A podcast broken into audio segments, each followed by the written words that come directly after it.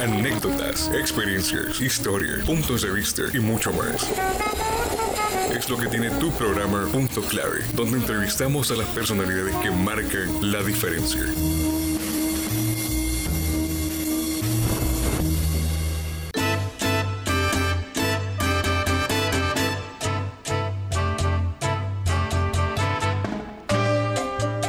Buenas tardes, buenas tardes, bienvenidos a todos nuestros oyentes que nos sintonizan a través de la radio digital de Red Comunica desde las instalaciones del periódico Presencia Universitaria del piso 9 del edificio administrativo en Ciudad Universitaria. Les saluda Kaylin Espinosa y esto es Punto Clave. Gracias por estarnos acompañando y como cada semana tenemos un académico interesante que comparte con nosotros su trayectoria, sus proyectos eh, y bueno, hoy nos acompaña el máster Mike Ruiz, quien es coordinador de la maestría en gestión de riesgo y manejo de desastres de la Universidad Nacional Autónoma de Honduras. Y hoy estará conversando con nosotros el maestro para contarnos un poco más de los proyectos de esta maestría, eh, para que hablemos un poco sobre su trayectoria también. Y bueno, les invitamos a ustedes a quedarse con nosotros en este espacio. Para comenzar, maestro, bienvenido. Gracias por acompañarnos.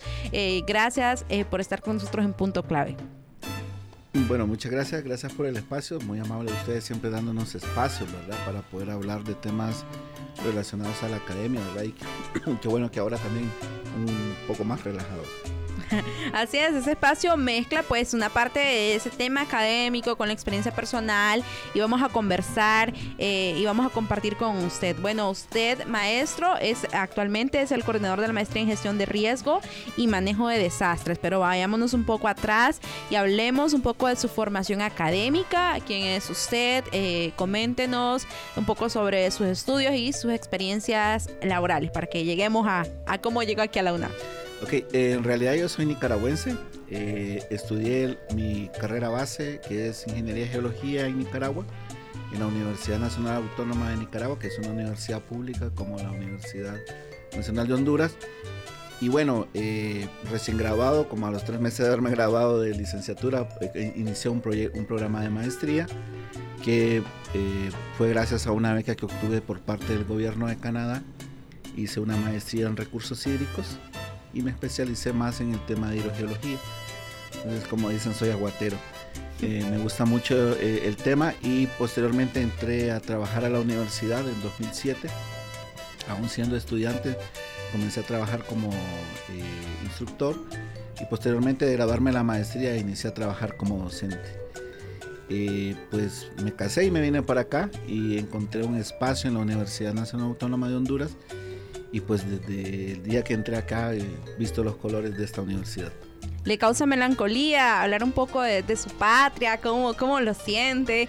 Yo cuando lo escuché hablar, mm, yo siento que, aunque nos parecemos un poco, el acento como de nuestros hermanos nicaragüenses es un poquito como más fuerte que el de nosotros. No sé, así lo podría identificar, pero no lo siento, maestro. Bueno, ya son nueve años viviendo acá eh, y pues la verdad que el acento se me ha pegado. De hecho, en tengo un profesor, uno de mis primeros profesores de la universidad, me dice hondureño descalzo. o sea, no soy, no soy nicaragüense ni hondureño, estoy en medio. Pero sí, eh, me da nostalgia muchas veces por el tema familiar, pero más allá de eso, eh, somos tan cercanos que la verdad no, no, existe una nostalgia, una nostalgia enteramente por la distancia, ¿verdad? Como cuando uno sabe vivir a Europa o otros países que hasta la comida extraña, ¿no? Acá es muy... Compartimos la dieta, compartimos mucho, ¿no? La, nuestra gastronomía, nuestra cultura. Cultura, exacto. Entonces es, es muy, muy similar y, me ha adaptado muy bien. Ah, bueno, qué bien, maestro. Ahora háblenos un poco ya sobre su gestión como coordinador de esta maestría. Actualmente, eh, pues, ¿qué busca esta maestría? ¿Por cuál promoción van? Háblenos un poco de la maestría mi gestión inició hace dos años. Eh, la maestría realmente está fundada desde el 2001, o mejor dicho, su primer promoción inició en 2001. Y eso fue gracias al apoyo de la cooperación internacional, ¿verdad? Y sobre todo de la visión de la universidad de proveernos de especialistas en gestión de riesgo. Y todo nació a raíz del desastre de 1998 con el huracán Mitch. Eh, se recordará usted, quizás usted es más joven. Yo estaba niña, pero sí. Pero sí. Eh, el huracán Mitch fue una tragedia que afectó a Centroamérica y que nos dejó pues malas experiencias, pero sobre todo eh, la visión de querer mejorar. Y así la universidad rápidamente, en términos de tres años, ya había revisado, aprobado, y sobre todo por la cooperación internacional, ¿verdad? Había revisado y aprobado un programa de maestría. Este programa de maestría eh, tiene como objetivo formar gestores de riesgo. No solo especialistas quizás en hidrología, geología, etcétera, sino personas que tengan una visión más integral de riesgo. Y pues vamos por nuestra bueno, estamos finalizando, estamos finalizando la tercera promoción y vamos a iniciar la cuarta promoción. Qué importante eh, hablar de, esta maestría eh, y bueno, que ahora está usted eh, como coordinador. Actualmente, ¿qué temas se están trabajando? ¿Qué nos puede adelantar un poco sobre la nueva generación de estudiantes? ¿De qué áreas son? coméntenos un poco. Sí, es interesante porque si revisamos un poco la historia, en 2001 no teníamos las herramientas que ahora tenemos, sobre todo herramientas computacionales, software, eh, la información también que tenemos para analizar. Y nuestros estudiantes básicamente, eh, o por lo menos los tres primeros grupos, eran básicamente gente que venía desde las áreas de las ingenierías. Sin embargo, para esta cuarta promoción tenemos, hemos abierto más el campo porque entendemos que la gestión de riesgo no se puede ver desde un punto de vista meramente ingeniería, también tiene que tener un, punto de vista de, comunicación. Hemos, hemos, abierto la posibilidad de que periodistas también lo tomen. Obviamente son temas muy técnicos, pero que posteriormente se pueden adaptar. Eh, doctores, tenemos eh, candidatos a doctor, eh, médicos. Eh, abogados también, porque hay un fuerte componente legal. Actualmente los muchachos que están por graduarse ahora tienen diferentes temas, una, muy amplio, ¿no? Me gusta uno de, mis estudiantes em, que trata de, utilizar sistemas de información geográfica gratuitos que puede bajar de, cualquier nube y identificar cómo crece eh, la, la afectación del gorgojo.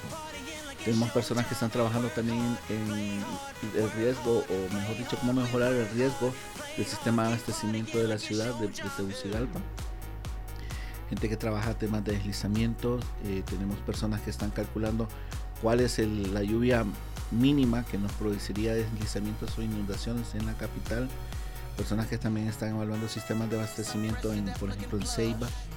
entonces es muy diverso, ¿verdad? Dependiendo también la formación de los de los estudiantes, pues así va su tema de tesis y también de la eh, diversidad en cuanto a los profesores que cuenta el Instituto Hondureño de Ciencias de la Tierra. A la fecha eh, tienen más de 15 profesionales graduados y más de 25 en proceso de realización de tesis, eh, lo cual es importante y posiciona a esta maestría. Háblenos también un poco del rediseño curricular de la misma, porque ciertamente pues el tema avanza y el país no es el mismo que en 1998, aunque todavía ni nos hemos recuperado del MISH. Y bueno, luego con ETA, OTA, eh, todo esto es complicado. Entonces, pues me imagino que ese rediseño curricular va encaminado a responder precisamente a estas necesidades. Sí, eh, va encaminado a eso, pero también a estar al nivel de las universidades de la región, tanto de Centroamérica como de Latinoamérica. Eh, de hecho, ya hay otra universidad en Honduras que está tratando de, crear un posgrado en, gestión de riesgo, pero más hacia la parte turística. Em, la verdad, el diseño curricular era necesario. Eh, igual las normas académicas establecen que después de dos periodos de una maestría o una carrera, pues se tiene que revisar porque realmente hay que balancear, ¿no? Sobre todo también por este avance muy rápido en las tecnologías. Por ejemplo, eh, yo me río con mis colegas porque decimos, eh, con ChatGPT probablemente lo que nos tomó 50 años hacer, quizás tome un par de, años más. La inteligencia artificial está cambiando todo, revolucionando el mundo. Y pues estos temas de la gestión de riesgo también se están cambiando muy rápido porque eh, los insumos que nosotros requerimos para gestionar generalmente se, se, generan utilizando computadoras muy poderosas o programas muy específicos, incluso de paga, que ahora la inteligencia artificial se los puede dar prácticamente de gratis. Entonces el paradigma está cambiando y la forma de gestionar el riesgo también está cambiando. porque, eh, bueno, ahora existen medios de comunicación como por ejemplo este programa que se transmite vía streaming, pero también tenemos la información que genera presencia universitaria y todas las unidades de la universidad que hacen que la, que la información llegue mucho más rápido. Entonces lo que antes nos tomaba mucho tiempo, ahora lo resolvemos en cuestión de horas. Bueno, el ejemplo de ayer, por ejemplo, el, auto que se incendió, rápido todo el mundo sabía que no tenía que venir por ahí, no se congestionó el tráfico. Eh, entonces igual sucede. Ahora, por ejemplo, la mayoría de los teléfonos que tienen, por ejemplo, sistemas Android, le dan una alerta cuando hay un incendio, cuando hay un sismo, cuando tormentas eléctricas. Entonces, la forma de gestionar el riesgo ahora es mucho más diferente. Y nuestro, eh, nuestra currícula pues sigue eh, con la visión de aquellos primeros años de inicio. Entonces, para nosotros es muy importante adecuarnos, adecuarnos. Se me sale de repente el, el Nica, escuchó, no pronunció la S. Eh, adecuarnos a ese cambio, pero sobre todo para que el país también vaya al ritmo y a la vanguardia de, la, región. Interesante, maestro. Hablemos un poco más sobre usted. Eh, cuéntenos un poco de su dinámica familiar, de sus gustos, para que los conozcamos más en este espacio punto clave. Bueno, eh, yo soy papá de tres niños. mi, dinámica familiar es complicada empieza a las 5 y 20 de la mañana y termina generalmente a las 10 y media de la noche con los niños. Eh, los voy a dejar al colegio, luego vengo a trabajar, luego los voy a traer. Eh, pero sí trato de compartir mucho tiempo con ellos. Eh, pues la verdad que la ausencia por, la, distancia de mis papás me han, hecho entender de que los papás somos muy importantes en la vida de los, de los hijos. Y luego pues también la dinámica en el trabajo es excelente, cuento con un buen grupo de compañeros. No me costó asimilarme, rápido me integré con ellos.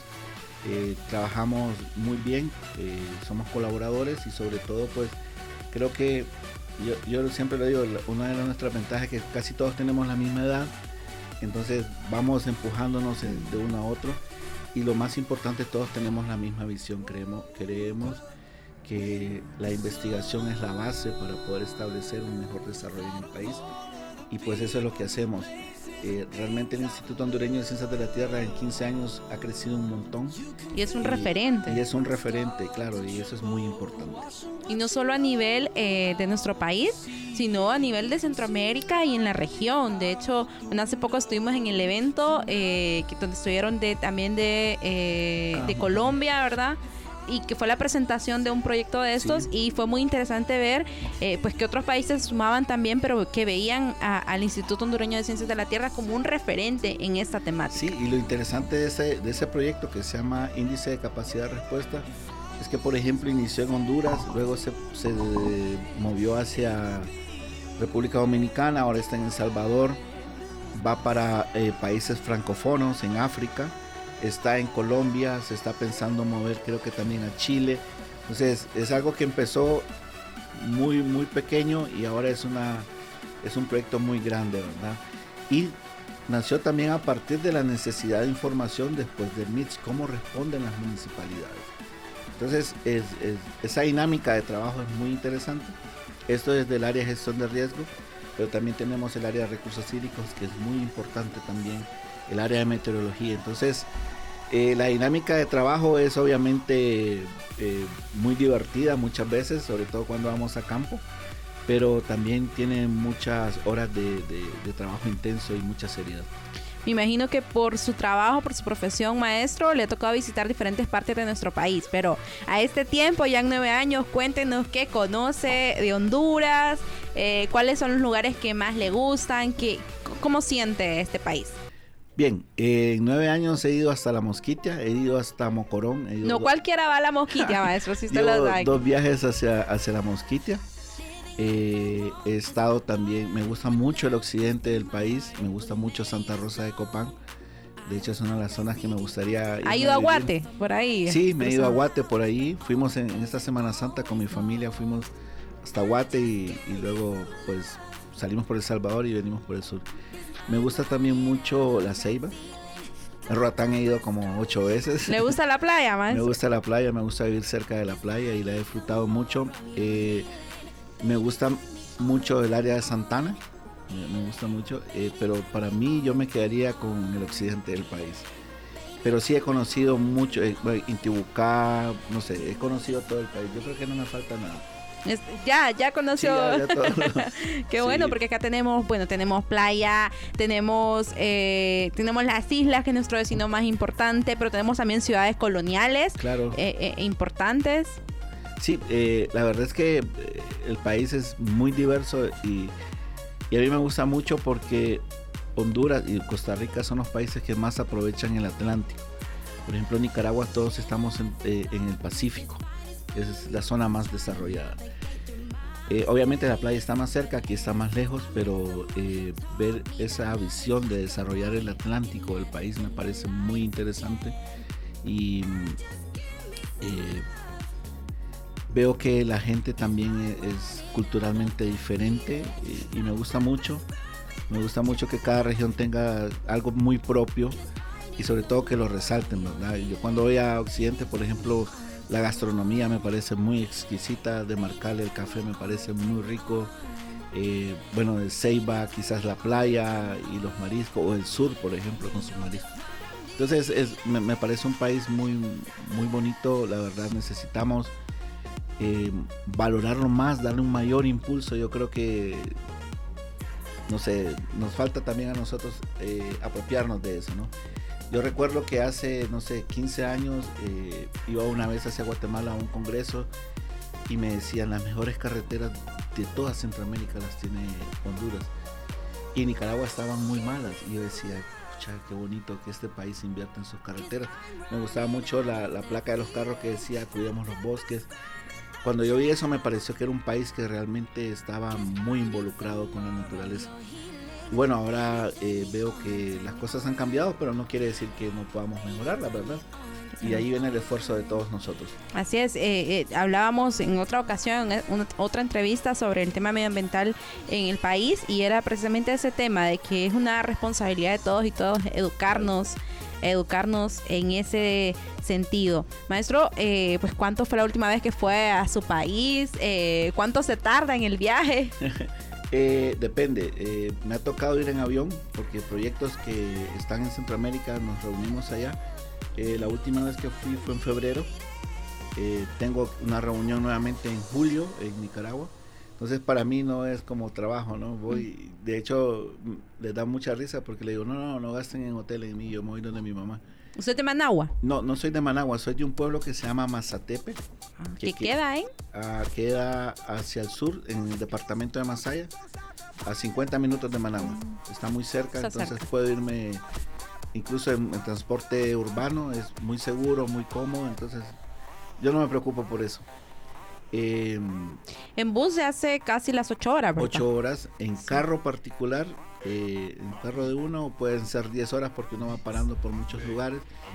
El problema es la frontera que tarda mucho tiempo, es muy complejo ese tema, pero eh, antes de la pandemia íbamos cada tres meses con mucha más frecuencia. Ahora hemos dejado un poco de ir por los temas políticos ¿verdad? que hay en el país, que limitan mucho la circulación en las fronteras, pero no deja de ser pues, un país el que siempre tiene que visitar. Y maestro, y bueno, ¿y cuándo celebra usted el Día del Padre, el Día de la Madre? ¿Ya comparte esa fecha en Honduras o en Nicaragua? ¿Cómo hace? a mí me toca doble, porque por ejemplo el Día de las Madres en Nicaragua es el 30 de mayo. Está establecido como un día, acá es el segundo domingo de mayo. Por lo menos en el mismo mes. Sí, el mismo mes. Y el Día del Padre en Nicaragua es el 23 de junio. Acá se celebra... El 19, de marzo. ¿Y cuándo le dan regalos? El 19 de marzo, supongo. Dice que los dos días. Yo no, yo no pierdo, le digo. Ah, le va bien. Sí, me va bien. Eh, por ejemplo, el Día del Niño se celebra el primero de junio y acá es hasta en septiembre. Entonces mis hijos han ido aprendiendo a manejar las fechas y, este, este, tipo de cosas. Y bueno, eh, no sé, a mí me gusta mucho esa dinámica de no, no llevar todo tan seguido, ¿verdad? Eh, y disfrutamos mucho cuando, bueno, mis hijos llaman a mi mamá y a mi papá en las mismas fechas. Entonces, estamos ahí Aprenden a convivir con eso. Sí, sí. Maestro, y cuéntenos, ¿le encantan las baleadas? Cuéntenos cómo le, le, le gustan las baleadas, el pescado, nuestro estilo, eh, el pollo chuco, que son muy platos muy representativos de nosotros. Sí, me gusta mucho, la verdad, la gastronomía hondureña. Bueno, le voy a, le voy a confesar perdón, cuando vine acá, eh, yo siempre viajaba, ¿no? Con mi esposa íbamos, veníamos. Eh, hasta que en 2014 por un tema político también me tocó emigrar, ¿verdad? Eh, pues la comida me iba bien, ¿no? Pero ya cuando me vine a establecer acá, eh, los primeros meses la comida me hacía mal porque usan, usan muchos condimentos acá. En Nicaragua no condimentan la comida o si le ponen es algo muy ligero. ¿no? Entonces me afectaba mucho la condimentación, pero ahora más bien voy a Nicaragua y no le siento sabor a la comida. le pasa lo que a nosotros. Sí. Claro, y yo siempre le he dicho, el estilo. La baleada es la comida más completa del mundo. Lleva de todo, si usted la pide con todo, es la comida más completa del mundo. Y me gusta mucho, ¿verdad? De hecho, mi hija, mi hija mayor eh, ya puede hacer tortillas de, de, harina. de harina cuando nos da gana de una variedad. Y a ella le gusta, ¿no? Se pone a hacer sus tortillas. Es que esas son las más ricas, maestro. Claro. No las tortillas compradas, que son comerciales, uh -huh. sino las tortillas que, que, las hacen recién y ahí le ponen sí, frijoles, que todo lo que usted quiera. Y lo otro es que con el tema de los mariscos, eh, como vivimos más cerca del, del, océano, en este caso del Pacífico, lo que más consumimos son mariscos de, del océano, ¿no? Acá consumen más tilapia, pero bueno, uno se va adaptando, ¿verdad? Yo creo que eh, eso no es difícil de hacer. Aunque le confieso que estuve en Japón y estuve 19 días y no pude adaptarme completamente a la comida japonesa, pero obviamente porque no la condimentan, va prácticamente cruda, eh, los sabores son totalmente diferentes, hasta el McDonald's es diferente. Pero yo creo que en un año me adaptaría. Sí, claro. Pues ya cuando estuviera por sí. fuerza ahí. ¿El pollo chuco, maestro? Ah, me gusta mucho, me gusta mucho. Eh, en Nicaragua lo tenemos, pero sin la, sin la crema. Ah. Entonces es, es más, más, liviano. Es más liviano. Por ejemplo, eh, hay una casabe. Allá tiene otro nombre, pero es, lo, es prácticamente la misma comida. Eh, por ejemplo, acá ustedes le llaman tapado lanchano, nosotros le llamamos bao pero es una comida Persona. únicamente de Granada, de una ciudad no. colonial. Es, es, diferente, ¿no? Eh, poquito más seco, pero sí, compartimos mucho. Yo creo que las diferencias son muy, muy pocas. Eh, y bueno, eh, yo, igual los nicaragüenses sentimos mucho respeto y mucho aprecio por los hondureños. Eh, la historia lo ha demostrado cuando tocó que nos acompañaran, pues lo hicieron y yo creo que eso se valora mucho. Qué bueno, maestro, que, que su experiencia sea positiva acá en nuestro país. Volviendo un poco al tema de los desastres naturales, háblenos eh, pues acerca de los desastres naturales, eh, el tema de la prevención, la mitigación, eh, que, que, es importante conversarlo y como decíamos, pues todos debemos educarnos, desde los niños, cómo los vamos educando, cómo cuidamos el medio ambiente, eh, para que vaya mejorando gradualmente la situación medioambiental de nuestro país. Sí, eh, yo creo que la educación es importante y sobre todo en los líderes, ¿verdad? muchas veces los los términos y los conceptos técnicos, los líderes los, los relegan a un, a, un, a un, puesto que no le dan importancia, ¿verdad? Pero como la mala costumbre, o, mejor dicho, la mala forma de llamar las cosas se vuelve costumbre, entonces nos vamos acostumbrando a eso. Eh, generalmente escuchamos decir que los desastres eh, eh, son de origen natural y en realidad el término no es, no es correcto. Los, los desastres son desastres, ¿verdad? Eh, generalmente quienes los iniciamos somos los seres humanos. Por ejemplo, eh, la no correcta o el no correcto ordenamiento de una ciudad genera de que lo que observamos todos los años en Tegucigalpa, no lo vamos a ocultar. Eh, todos los años hay deslizamientos, inundaciones, incendios. Y nosotros al final decimos, esa naturaleza está loca, pero no es la naturaleza, somos nosotros que hemos llegado quizás a sitios que históricamente sin población ocurrían estos fenómenos. Entonces cuando nos afectan nosotros decimos es un desastre natural, pero muchas veces nosotros somos los que lo iniciamos. Entonces la prevención es como es como una inversión que hace el, o que debería hacer el Estado, los gobiernos municipales para evitar que esos impactos se vuelvan algo recurrente y que al final la mayor parte del, del presupuesto destinado para este tipo de, de, de, de fenómenos se conviertan en mitigación. Hablamos de que el 90% del presupuesto se, se va en, en, mitigar. ¿Y qué significa mitigar? Llevar comida, llevar ropa, llevar agua, llevar enseres a sitios donde no es necesario hacerlo si tuviéramos una correcta planificación. o por ejemplo estar reconstruyendo casas, escuelas, eso es un tema que no debería de ser un gasto para las autoridades. Si nosotros mitigáramos, y que es uno de, los objetivos de nuestra maestría, generar información que permita saber dónde son esos lugares que están frente a una amenaza y qué tipo de amenaza. Y en función de eso nosotros decir se puede o no se puede poblar. Nosotros vemos nuestra ciudad y la podemos ver por esta ventana y estaba pensando cuando vine que tiene una hermosa vista, pero vemos una ciudad desordenada. Lo vemos en el caos vehicular, cuando llueve cualquier lluvia genera un caos. Entonces eso significa que no tenemos una ciudad planificada y diseñada. Por ejemplo, eh, aquí combinamos zonas urbanas con zonas eh, de oficinas. Entonces, cuando usted quiere ir a su casa se encuentra un caos vehicular o, cualquier cosa, ¿verdad? Un auto que se detiene ahí en el, en, el bulevar ya genera un, tráfico terrible. Entonces, los gobiernos tienen que pensar que, eh, que prevenir es, mucho más barato que mitigar. Y eso, eso, es lo que nosotros estamos apostando. Queremos que, ellos lo, lo entiendan eh, la otra vez tuve ahí una pequeña dificultad con un funcionario porque lo corregí con un término y la verdad no lo hice de mala manera, simplemente porque creemos que tienen que manejar bien los términos. Bueno, fue un caos, pero eh, la universidad y nosotros también siempre hemos estado abiertos. Yo siempre lo he dicho que la universidad se debe a la sociedad y que nosotros somos la pequeña sociedad eh, en los muros perimetrales de la universidad. Así es, maestro. Eh, pues de la generación de estudiantes que ya han egresado de esta maestría, ustedes más o menos manejan, digamos, el área de trabajo donde están o saben puestos claves en donde ya tenemos eh, personal, por así decirlo, que salió de esta máxima casa de estudios que está formada en esta área y que por lo tanto lleva esos conocimientos y puede aportar muchísimo a este tema en el país. Sí, de hecho es una de las cosas que más nos enorgullecen, enorgullecen de nuestra maestría, que la mayoría, le podría decir que el 80% de los egresados están en puestos claves. Por ejemplo, los puestos más top, eh, uno de nuestros egresados es el director de PNUD en Bolivia, inicialmente estuvo en Estuvo aquí en Honduras, luego se movió a Bolivia, probablemente el otro año esté en Guatemala y él está en cargos muy altos, ¿no? Y siempre en temas de gestión de riesgo. También tenemos otro de nuestros egresados que trabaja ahora para el Banco Mundial él es el jefe de la sección centroamericana para gestión de riesgo.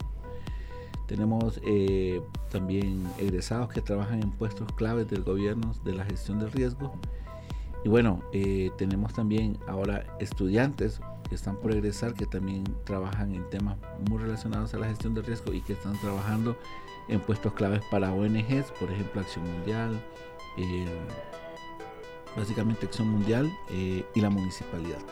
Entonces sí, el, campo, el campo laboral es bien amplio y esa gente ha encontrado un nicho, no conocemos actualmente uno que esté desempleado. Qué bien, qué, qué, bueno, maestro, porque de verdad vemos que esta es un área que se necesita en el país, que se necesita en el mundo entero y que nuestros egresados estén posicionando en estos espacios. Sí, sí, para, para nosotros, como le digo, es una de las cosas que más nos enorgullecen, enorgullecen porque vemos que eh, después de sus habilidades personales, ¿verdad? y su capacidad de raciocinio, pues las cosas que han aprendido en la maestría les han sido funcionales y les ha permitido eh, crecer. De hecho, nos reíamos el otro día porque si, bien vio, hay 25 que están en proceso de hacer tesis, muchos llegaban y pedían la carta de egresado y entonces se iban y con eso conseguían un trabajo. Ahora no lo hacemos, ¿verdad? Obviamente ya no lo hacemos porque no, no, consideramos que sea algo eh, correcto, pero vamos, vamos al tema de que con solo egresar de nuestra maestría eh, los, consideran el, muy buenos que se profesionales. Sí, exacto. Claro, y me imagino pues el trabajo que desempeñan, si usted nos dice que estamos hablando de profesionales que eh, están en un área y de repente se mueven esa otra área, o sea, que, que están generando esto. Maestro, háblenos un poquito acerca de los requisitos para cursar esta maestría también, para que eh, pues la comunidad que nos esté escuchando lo tenga presente. Bien, los requisitos son bien, bien, bien fáciles de, de, de, lograr, son, son muy simples. En principio, pues eh, pueden descargar un formulario que está en la página web del Instituto Hondureño de Ciencias de la Tierra, sí, eh, tienen que traer sus notas con un índice mayor a 70%, el título incorporado eh, de, educación de licenciatura y luego tienen que hacer una entrevista con nosotros eh, si tienen una idea de su, tesis sería eh, bueno, si no nosotros pues vemos según su perfil y según lo, que ellos vayan, ajá, eh, porque esto es de que lo que a uno le gusta, Entonces ya se van perfilando y nosotros les vamos asesorando. Interesante, maestro. ¿Cuál sería pues su conclusión, su mensaje final como coordinador de esta maestría respecto a los planes que ustedes tienen y a todo lo que han desarrollado y han logrado posicionarse? Bueno, eh, la verdad es que nosotros consideramos de que la maestría es, una, es, uno de los programas más importantes que tiene la universidad. Eh, estamos enfocados totalmente en la renovación de este, de este programa de maestría con herramientas em, más acordes a, la, a, la, realidad que vivimos, pero sobre todo enfocados en que los estudiantes o los egresados de nuestro programa de maestría sean personas que también sean agentes de cambio en las instituciones a las que ellos llegan. Bueno, gracias al maestro Magno Ruiz por habernos acompañado hoy en este espacio Punto Clave, donde conversamos un poco de su trayectoria académica, eh, de su vida personal. Magno Ruiz, el coordinador de la maestría en gestión de riesgo y manejo de desastre de la UNA. Gracias también a ustedes, audiencia, por haber estado en sintonía de Punto Clave. Se despide de ustedes, Kaylin Espinosa. Hasta la próxima.